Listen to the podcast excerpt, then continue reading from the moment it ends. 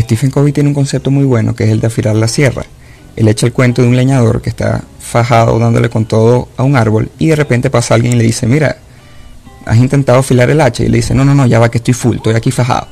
Y esa persona tarda seis horas en tumbar un árbol, mientras que la persona que se le acerca sí afila su, su hacha y logra tumbar el doble de árboles en la mitad del tiempo. Y creo que eso es lo que nos pasa a muchos.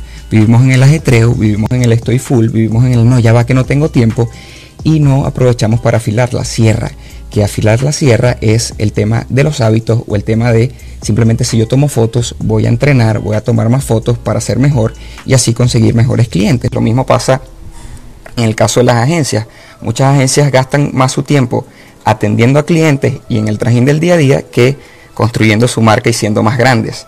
Lo que no saben es que si dedicasen un tiempo cada día a construir sus marcas, tendrían mejores clientes, le pagarían mucho más y trabajarían menos tiempo. Entonces no dejes el tema de crecer, y cuando hablo de crecer no hablo de espiritual, filosóficamente, esotéricamente, tal que sea, no, el tema de ser tu mejor profesional, ser tu mejor empresario, que tu marca sea más grande, no lo dejes para al final del día, sino todo lo contrario. Sal de los hábitos, sal del crecimiento primero de esa manera afilarás la sierra y ganarás menos, ganarás más trabajando menos.